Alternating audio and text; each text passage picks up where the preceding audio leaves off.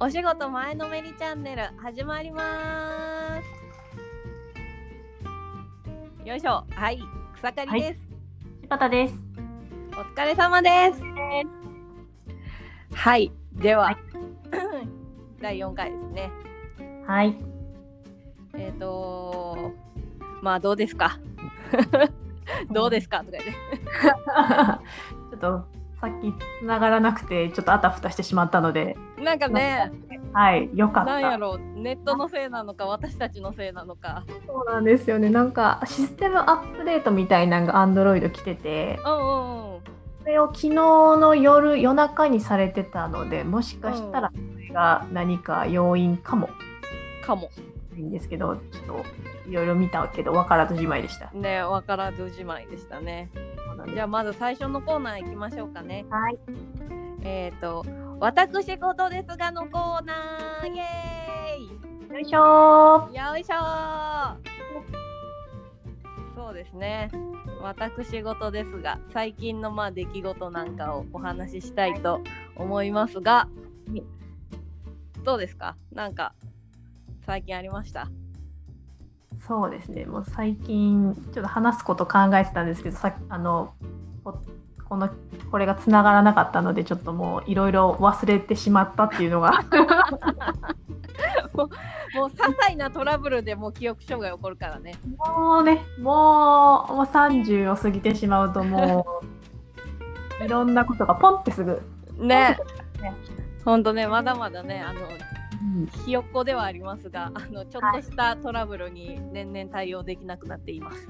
全体はできなくなります。もうこれが本当に。そうもうなんか年々年々感じることといえばなんですけど、うんうんあざが治らないっていうのがあって。うわーめっちゃわかる わわかるわかるあざがね消えなくてあのさ蚊に刺された時の跡とかも消えんよねわかるそところがずっとなんか赤い。うねえなんかちょっと黒くもなるしねうんわかりますわかりますわかります。色素沈着ってやつやなってそ思うそいうそううそうそうそうそうそ思って。うそれすごい感じるわいやほんめ最近本当になんかあれと思って。うんなんか犬の散歩とか行ってたらめっちゃ蚊に刺されるんやけど、そうですよね特にね今の時期そうそうそうそう。雨が降った次の日とか。涼しいから蚊がよく出てうんるから。そうやね。とかなんか最近ほくろが増えた気がする。 わかるわかるわかめっちゃわかります。るめっちゃ消したいもんねレーザーで。わかるなんかなんか増えたんですよね。 なあ。日焼け止めをしてない手の甲とかにうんうんうんなんか2個ぐらいできてうん。うん。あれってなってて突如現れるよね。そうそうそう本当に本当に本当にいやわかるわ。なんかねなんか急に増えてきたよね。みたいななあなんか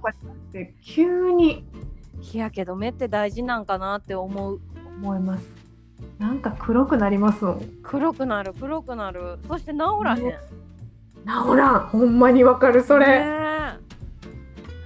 本当にそれはすごい感じるわとにかく日焼けしたら「冷やせ」って書いてるから冷やしてみるもののうんなんかえってなりますよねねえなんかでも40代の人とかが特にあのその4050になったら本当もあのしわしまとかシミとかが増えるからちゃんと塗った方がいいよって言われてうんその30代のうちに。うんまだまだ大丈夫やわって思ってたけどうんやっぱ来るねいますね来るよねいや本当になんかこんこんなちょっと外出ただけでこんなにこんがり焼けますかっていうぐらいそうそうそうそうそうそなりますようなるねよねこれが使ってちょっとそうそうそううねしみじみするよねにじみと感じてます最近 虫刺され治んないうん治らへんいやなんかこ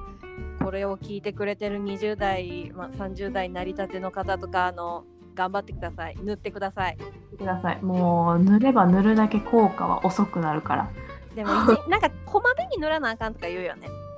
そうですよねなんか外出て10分ぐらい日にしたらまた塗り直すみたいな、うんちょっともうそれはもうそれもめんどくさいなもうめんどくさいからもう長袖を着るっていう方にあー そうやねそうやねなんか草刈さんいつもタンクトップなイメージなんですよね私の中でうん、そう。あの、もう焼けるなら半袖のその後としてじゃなくて、あの、もうノースリーブでも肩からしっかりみたいな。はいはいはいそういうことかなるほど私はもうほんまうに、 ん、絶対あかんよね。全部の腕焼けてるうん、そうそう。今年もよう焼けた。今年でも今年そんなになんか海行ったりとかもなかなかしづらかったですよねそうやな。私、犬の散歩でなんか焼けた気するもん。うんうんうんうんうんうんうんうんそう、そんな暑い時間には行かへんくても、でもやっぱり火は照ってるやん。うん。そうですよね本当にお散歩コースは影がないところ多いですもんねやっぱりそうやね。そうやね。影がないからね。失礼しましたいえいえ。そう、私事なんですが、えっと、私は、あの、この前、あの、携帯が、はいあの、携帯がなんか、急にこう画面が浮いてきて、 どういうことえなんかあの、私 iPhone10 を使ってるんやけど、はいはいはいあの、横から見ると、あの、画面の部分と本体の間に隙間ができてて、へえなんかそのまそのな中が見えるというか iPhone の中が怖っでえ怖っと思ってなんかなんでと思ってとりあえずでも次の日にあのしゅ修理屋さんというかうんうんうん行ったら、あはいのーバッテリーがもう膨張しすぎてるって言われてあそうなんか充電しながらなんかこう触ったりとかはいはいはいはいがは落としたりとかしたら、あのそういう現象が起こるらしくていえー、怖っそうすっごいそのなんかこう取り出したそのバッテリーをはいちょっと見せてもらったんやけど、うんうんすっごい膨らんでて怖っめちゃ怖かった危なかったですねってなんかさらっと言われてそうですよねなんかよく破裂して炎出るみたいなのそ見うますそうそうそうそうリチウム電池のちょうど3年ぐらい使ったんかなあーじゃあやっぱり2もう寿年命うん寿命やったっぽいえーかなんて新しく機種を変えたんですか変えてない変えてないもう中のバッテリーを変更そうそうそうそう中のバッテリーだけ変更してできるんや、はうんできた9000円であ、なかな高かかなったはいでも iPhone 自体がさ十何万とかするからさそう考えればバッテリーだけで終わってまだそうそうそうそうはははそうですまだ使えるし全然変ですもんねだってうん今が12プロとか出てるから全然まだまだそうなんかあのー私 SIM フリーで、うんうあのは携帯だけをこうなんか買ったからいはいはい中古でうんうんうんだからそのだいたいキャリアとかで契約すると2年更新とかやんかはいはいはいはいはい確かにだからだいたい今まで今まで2年とかでこう交換してたけどうんうんうんうんその SIM フリーにしたからあのそういう縛りがないのよねなるほどねそうだから使えるうちはもうずっとこれ使い続けようかなと思ってえーその方がそうそうそうそうせっかく使えるし SIM フリーやったら SIM 入れ替えたら海外でも使えるんですよねだってそう使えるああだからいつもあのね旅行行く時とかは SIM 入れ替えて向こうでも普通に電話できたりとかメールできたりとか待ち合わせにも使えるしはあお店の予約とかもできるからなんと便利便利へえそんえー、私もなんかそのいつもそのお話聞かせてもらいながらどういうことなんやろどういう状況なんやろって全然想像ついてなくて、ねなんかあのほらキャリアで契約するとさ、はい、その SIM しか使えへんから、ああのー海外行ったらもう w i f i を使うしかないやん、うんうんうんうん、まあそれかあの海外でも使っちゃうかバカでバカ高いそ料うそ金うそのうそうそうそうそうはははははだから1週間で1000円2000円とかで使えるからさめちゃくちゃいいですねそれ海外、うんめちゃめちゃ便利やえー、なんかタクシー乗る時もあのー今 Go, Go アプリとかうんうんうんうんうん Uber とかタクシー使ったことあるないです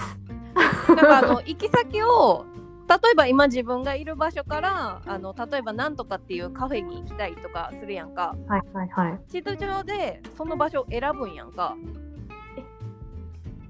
でここに行きたいって設定してでもうカード決済にしといたら何の会話もせんくてもそこ連れてってくれんねん。めちゃくちゃ便で利自分はそのタクシーをその読んだ場所で待っとけばいい。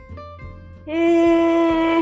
ー、だからなんかその難しいこの説明とか特に海外とかやったらその英語喋られへんおっちゃんとかめっちゃいるからそっかそっかそっかすそっかごい便利何も言わなくてもそこ連れてってくれるからあそういうことかだからもうナビとかも全部自動的にそうそうそうそうそうそうで支払いもいらないしカードやからすめっちゃ便利よげえ便利そうだからこれが w i f i がなくても使えるからその SIM フリ SIM さえ持ってればそういうことなんですねうんすごい便利便利海外海外でフランスとかやったらフランスのシムを差し込んだら使えちゃう、そうそう使える使えるめちゃくちゃ便利なんか基本私アジアで使える SIM しか買わへんねんけど、はいはいはいまあもはいしかしたらヨーロッパとかやったら1週間の値段がもうちょっと高いかもしれへんけどうーん確かあにでもねそんなん全然その日本のなんかそのキャリアのネット回線を海外で使うよりも全然安いからえ便利よー、いやすごく便利海外行くことが本当にないからもうすごい驚きの連続なんですけど今 えー、そう便利便利よ便利めちゃくちゃ便利そうしかも SIM フリーやったら、はいその携帯代自体も安いしねあ1000 1000いくらって言ってましたもん ねうん、私今1000円切ってる。安安い。安いね、キャリアやったら安くても2000円、3000円とかやもんねう。んうん、それぐ今らいだやいぶ安くなったけどね。今結構一番安いプランとかにして1キュッパ1980うんうん円、うん。安くなったよね。っていうか安くできるんやって思ったよな。思いました6000円とか払ってたのあれなんか悲しくなりますよねねえ。でもいるんかな、未だに1万円とか払ってるえー、どうなんやろう人。もう信じられへんねんけど。携帯に1万円ってもう泣きそうあ ー泣きそうよね。そ絶対無理やわ。もう破産するわ。ういせやほえへんまんにけど。せえへんけど。 せえへんけど破産する要因固定費の見直しってやつですもんねいや絶そうそうそうそう固定費のね固定費の見直しよそういや絶対そうねえそうなんまあそんななんか携帯にトラブルがありましたという報告でした、そうなんです。まだ気になりませんように。はいちょっとあのここであのまだまあ第4回ということで、は改めてあのこのお仕事前のめりチャンネルの紹介をちょっと挟みたいとはい思います。はいちょっとあのしばらくはあのこの説明をちゃんとなんか初めて聞いた人にもどういうチャンネルなんかなっていうのをちょっとお伝えしてからそのトークに入っていきたいと思うので、はいはいまあ、このチャンネルは、まああの仕事について、まあ、前のめりになって考えていきたいなっていう関西女のおしゃべり番組です。その通りです でなんか結構仕事に前のめりになるとかなんかうんうん前のめりになるって言うとガツガツしてるとかあ意識高い系やなみたいな結構あんまりポジティブに捉えられる感じの言葉ではないやん。そうなんですよねうん、でもなんかやっぱ仕事に前のめりになったらさななんかこう成長するというか、なん本か当あにのなんかこう楽しくなるかなと思って。そのなんとなくやってる仕事じゃなくてやっぱりちょっとなんかこう前のめりになってちょっと一歩先をなんかいろいろ考えて仕事に取り組んだらなんか楽しさとか見えてくるもうさらに楽しく仕事できるんじゃないかなと思っていや本当に思いますそれはうんなんかそのまあ会社とか社会やとさなんかちょっとこう頭一つ抜け出してはいけないとかみんな横並びでこうみんな同じこうルートを歩いてこう協調性を保ちながらもうみなんかなんていうの模範的な人模範的な部下じゃないといけないってしらうん縛られてる部分がねあると思うんですよ。ねあるかもしれないですからねうん、でなんか目立っちゃいけないなとかなんか無意識のバイアスがね働いてうんるのかもしれへんやんなんかこうそうみんなの意識的にあーなんか社会日本人特有のみたいなあるそかうもそしれなういそうそうそうそうでまあ、うんまあまあそれがまあ日本じゃゆ日本やからその協調性があるっていうのはいい面もありもういいこともあるけどまあいいことも悪いことももう両方あると思うからうんでだからこそ、まあ、私たちのポッドキャストではそういう縛られてる考え方とかバイアスとかを取っ払ってどんどん前のめりになんか仕事について考えていければなっていう、はいうん、思ってます。思ってますはい、 でまあまああの2人で喋るときは基本的にはまあうちらの薬剤師の仕事だったり、うんその経験についてねそうですねちょっとね自分たちも勉強になるしね。本当にアウトプットの機会をいただけてるって感じですよね、本当うに、んうん、本当に本当に。でまあゆくゆくはいろんなジャンルの仕事についてもあのゲストとか読んでねはいあのお話を聞いてみたいと思ってます。はい思っておりますので、で私たち自身新しい可能性とか経験をそうやって積ませてもらってどんどんこういろんな面でね前のめりになることなることのできる前のめりになれる人間になれればいいなと思ってます。思っておりますので、はいぜひこのチャンネルをもでなんかこのこうポッドキャストを通して皆さんにも前のめりに新しい可能性が広がるきっかけになれば嬉しいなという気持ちで続けていきたいと思ってますはいぜひぜひよろしくお願いいたしますよろしくお願いいたしますでまあはい第4回はい早速テーマに向かっていきましテーマをはいはい次トークのテーマを発表していきましょうかねはいお願いしますはい。第4回は、まあ、薬剤師の雇用形態についてうんうんうんうんお話ししていきたいなと思います。はいはえい。ーっと他の職業の方っていうのも、まあ、一緒っちゃ一緒なんですかね。うんうんそうですね、正社員と、うんうん。えーうん役社員と派遣とパートって感じですかね大きくざっくり分けると。そうやな。だいたいそんな感じよね。まあバイトが入るか入らんかとかやね。ああそっかそっかそうですねアルバイトの。うん。薬剤師はあんまりバイトっていうのはあんまり聞かへんかな。そうなんですよねなんかあんまりアルバイトっていう感じで入ってくる人はいないですよねう。ん。そうやな資格がどうしても必要な仕事だからっていうのもあるのかもしれないですよね。そうやなうんうんうんそうですねまあしばちゃん正社員と派うん遣。契約パート契約社員ですね。契約社員と正社員と。正社員かは。はははいで、草刈さんが、私がそう派遣と正社員うんうんうんかな、そうそうですね。うんうんうん。そうやね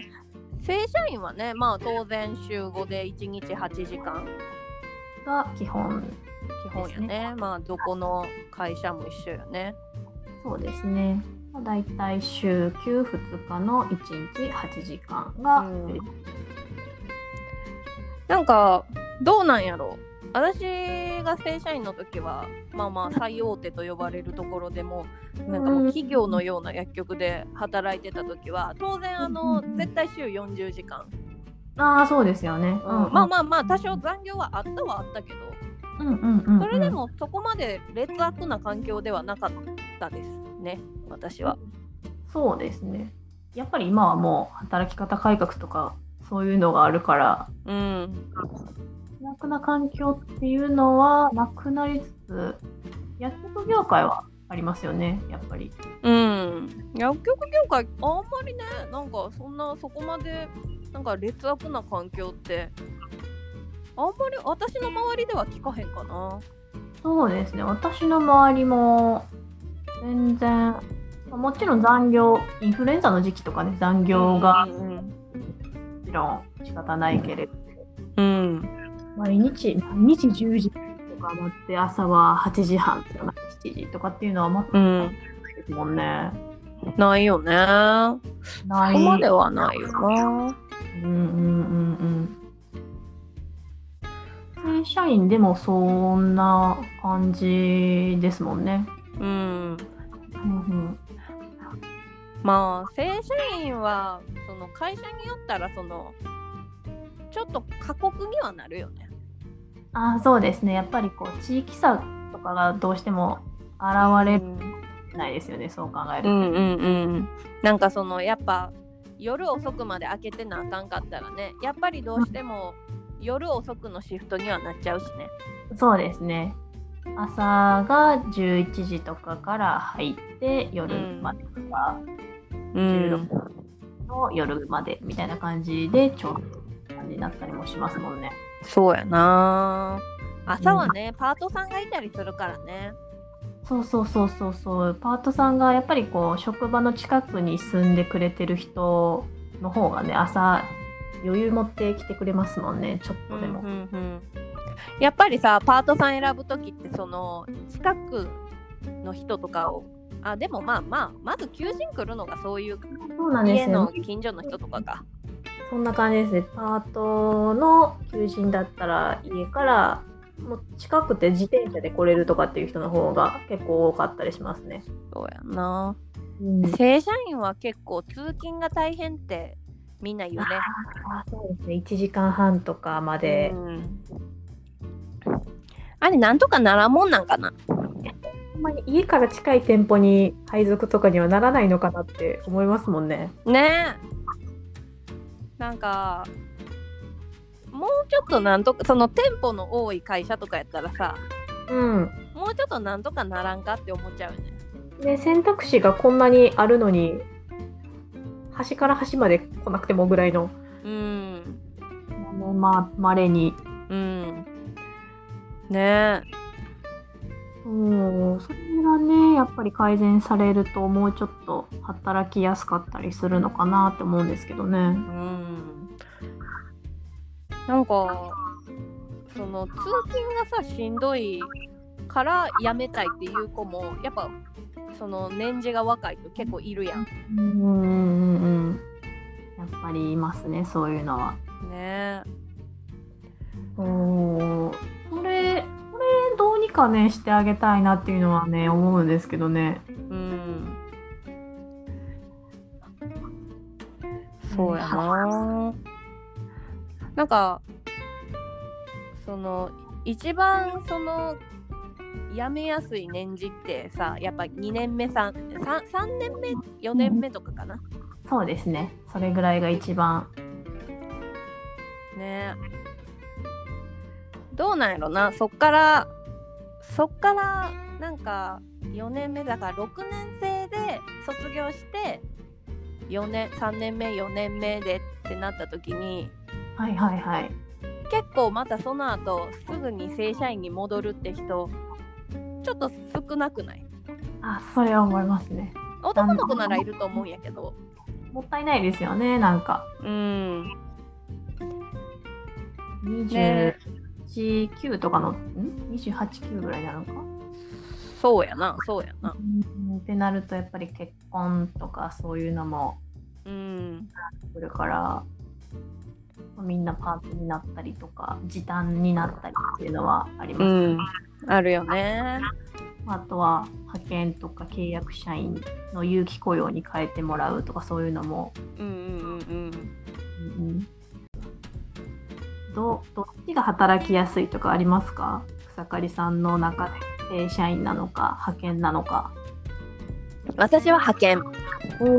おお忙しいところが多かったけれどもそうやね、なんかあのーあのやっぱり正社員になるとその、うんいろいろこう考えなあかんやん会あー社のこととかそうですね、うん会社の売り上げのこととか、うんうんうんうんうんうんその新人の指導指導とかうんとか学会発表とかああその店のことだけをできるわけじゃないやん。うんそうですねってうーんとかなんかその責任的な問題うーんうんうんうんうんうんうんうんうんうんがちょっと私にはちょっと重いかな荷が。うんうんうんそうなんですね正社員が正社員は会社が直接雇用してて派遣は派遣会社が雇用しててそこからの出向みたいな簡単に言うと出向みたいな感じでそうやこねうんうんうん。そうそう。だからなんかその会社にこうしてほしいああしてほしいっていうのがあった時も派遣やったらその派遣会社が間に入ってくれるからなんか交渉というかうんうんうんうんうんうなんんか対処してくれるからそうですねそれはあるかもうん、だから断りづらいその頼み事とかでもうんうんうんうんあの直接じゃないからなんせ、そうですね。うん、は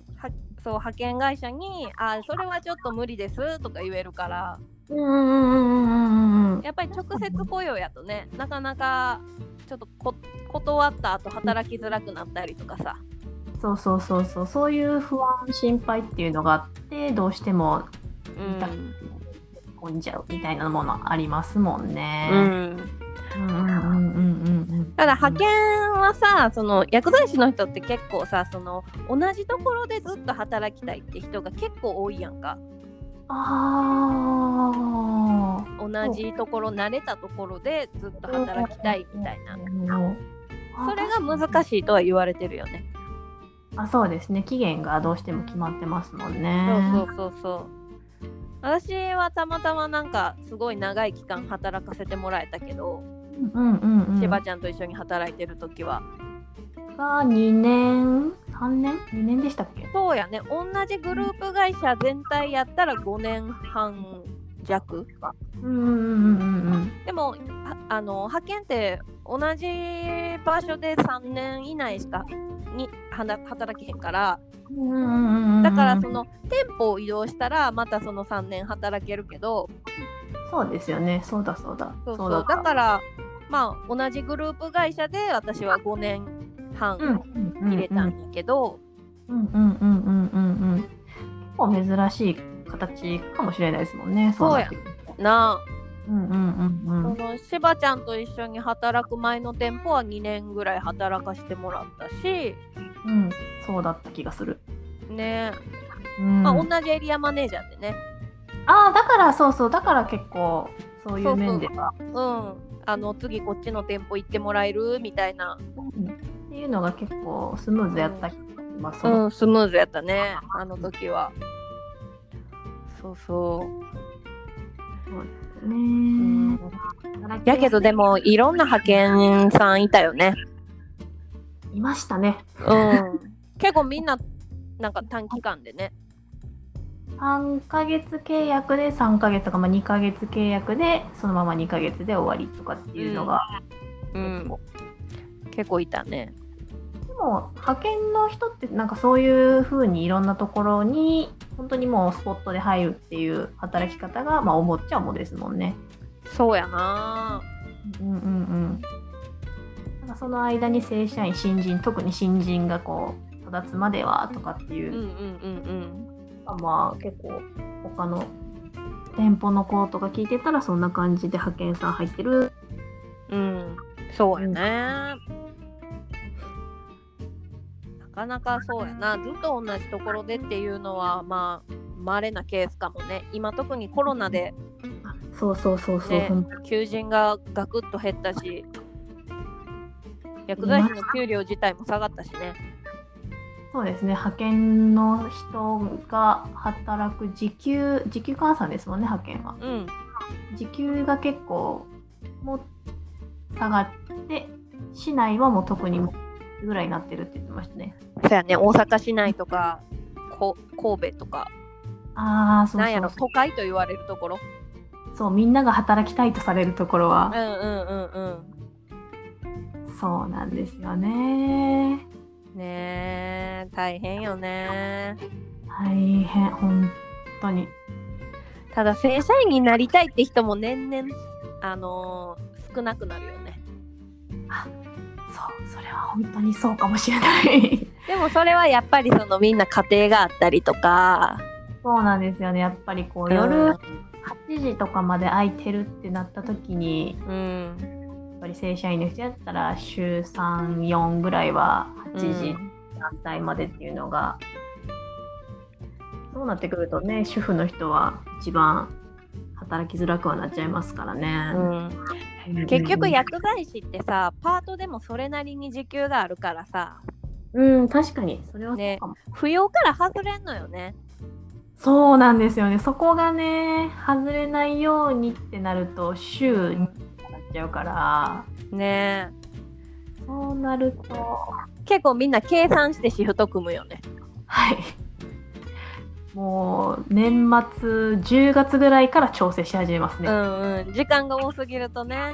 そうそうそう扶養から外れると一気に保険料が高くなっちゃって、うん、あれって扶養から外れたら国保になるのえーっとその会社が入ってる保険になるのかなはあ、はあはあはあはあなので社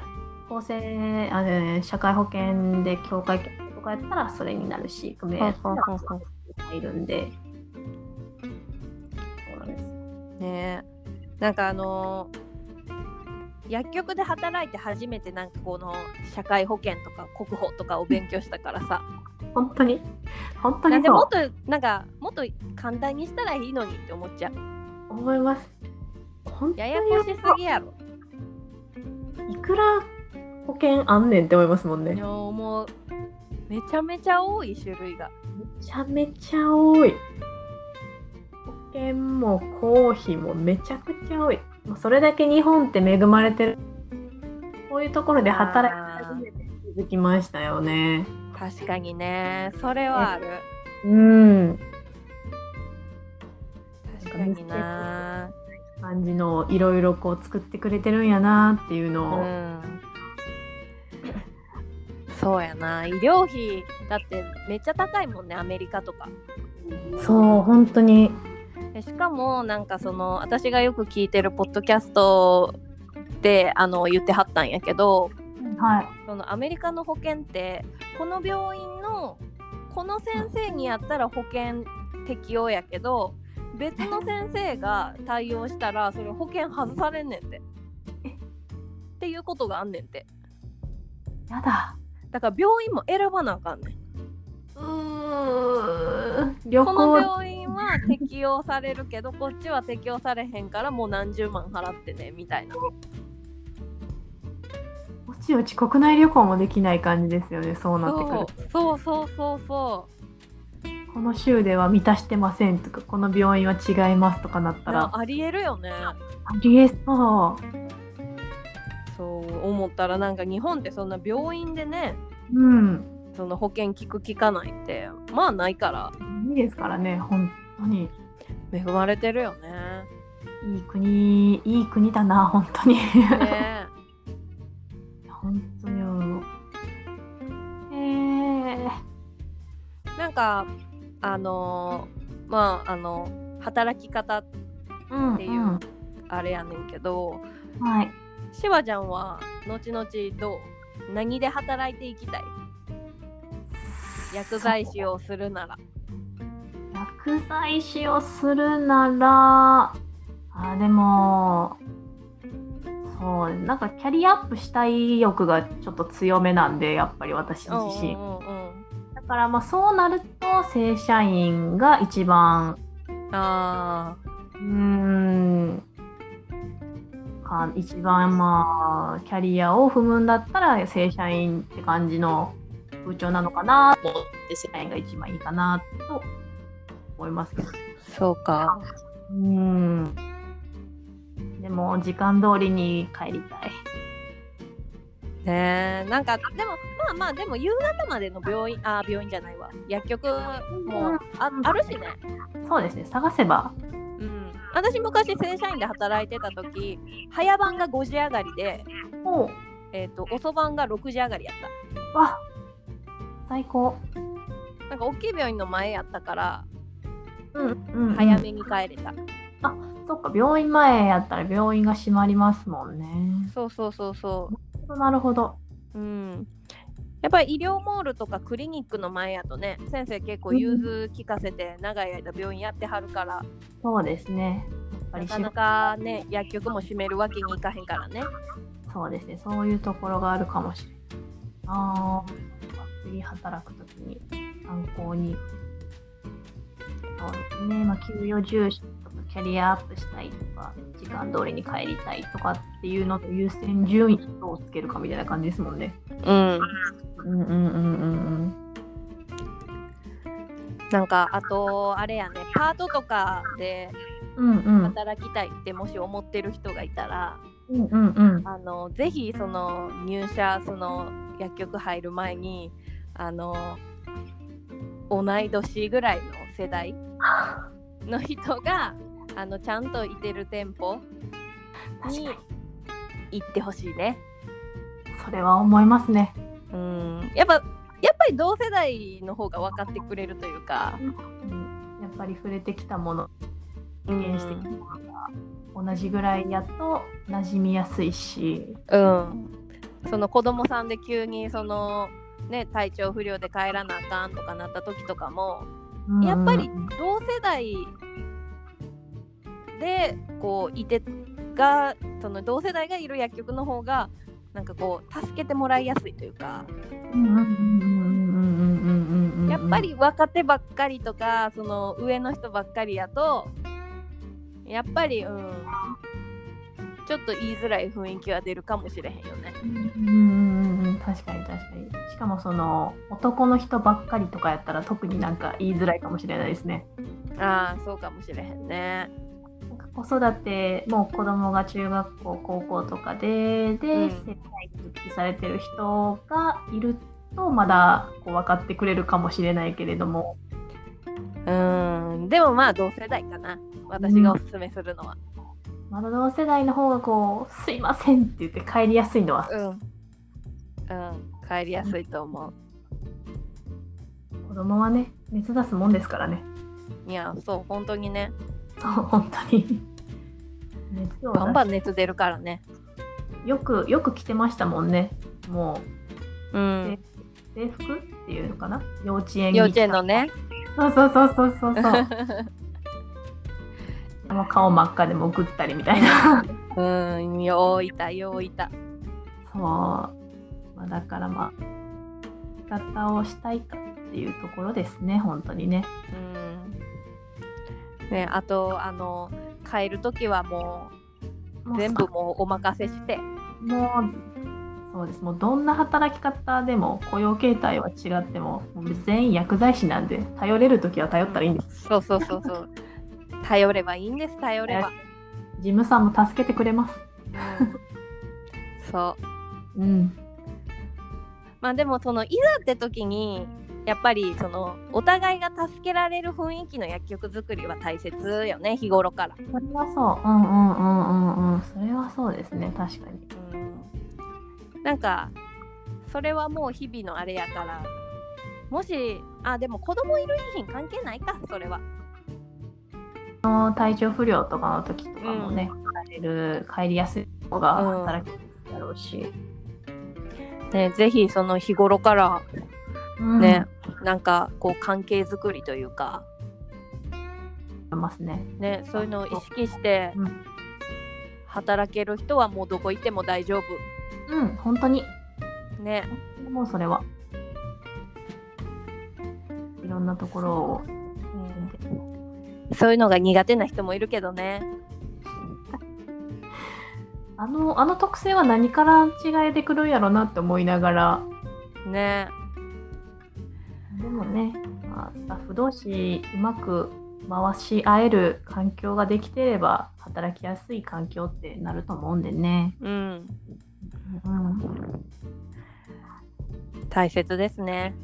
大切ですね、本当に。7年はち働いて気づきました。それが一番大切 だった。ねいやほんまにほんまになんかやっぱねお互い持ちつ持たれつというか本当めにっちゃ難しいこの言葉 持ちつ持たれつ、持ちつ持たれつ舌が回らなくないる。や本当にそうそうなんかまあまあいや本当にね助けてもらっうんた記憶しかない日頃早くもう本当に日頃助けてもらったことしかない。ねなんかだからそれをちゃんとその感謝できる働き方をしできる人やったらねまあ本当雇に用形態関係なくどこ行ってもどこ行っても。助けてもらえるし助けることができるしそうそうそうそうそうそう本当に本当に。うん、なんかそういうのを意識して働いてほしいね。うん。それさえできればどこ行ってもどこ行っても多分いい環境になっていくと思うんですけどね。その人と、ねそういう人が増えるとねみんそうな働きやすいと思そうそうそうそう本当に。う。ね、なんかその最近あの、はいなんかて転職のサイトとかを見てるとはいはいはい。やっぱりその正社員が減ってるみたいなのが結構書いてあったんやけどへえなんかでもでもやっぱりそのわ割合だけで見るとなああ割合だけで見るとその減ってはいるけどでも実際そのその全体の、えー、と正社員アルバイトパートとか言った円グラフにすると年々減ってはいるもののでもやっぱり正社員が一番多いね。あやっぱそうなんですね。うん、いやだから正社員って結構ねその同じ薬局で長いこと働くのを前提に、まあ、雇用されてるやんか。うんうんうんうんうん。だからこそその薬局のその人間関係をこう円滑に保つコミュニケーション力というかそうですね。そういうのを大切にしていけるようになれるといいね。そうですね。もうそういう人が増えるといい環境がどんどん増えていくんでね。ねういん、や本当にそれはそう思います。本当に思います。なのでどこに行こうかな迷っている人は自分が助け助けてあげれるっていう感じ、選ぶもしくは作れば、ねうんいいのかなーなんて。結局は全けどね。スタッフ全員で力を合わせて患者さんの安全第一でやっていくのはどこの薬局でも変わりはないのでね。うんうんうんうん。うん本当にねね、まずはそれやからね。そうですね、そこなんで。うーん。そんな感じですね。ねまた結局なんかふわっとしてふわっとしてましたが一応今回はもう雇用形態、薬剤師の雇用形態のお話っていう感そうですねじですね。まあまあこんな感じで、はい。もうちょっとなんか詳しくグラフとかがあったらよかったんやけどね割合のそのグラフとかがそう、ななんんかかねいいのがなくてねコロナになってからなんかまた変わったからあんまり出してないんですかね、どこもそういうのを。ああそうなんかなそうかもねだからまたコロナがちょっとずつ落ち着いてきたら、うんねあの現状みたいなのが。ねあとさ、うんオンライン服薬指導とかも去年から OK になったやんはい、なんかそういうのでもなんかいろいろその雇用形態とかが変わってきそうよね。ああ確かに在宅でとかもなんかうんなくはなさそうな雰囲気出てますね。うんうんうんうんまあじゃあおいおいなんかいいデータとかを見つか見つかったらまたここで話しましょうかね。そうしましょうそうしましょう。はい。でははいまあ第4回はこの辺りで。はいはい。また次回も聞いていただけると嬉しいです。嬉しいです。はーい。お疲れ様でした。お疲れ様でした。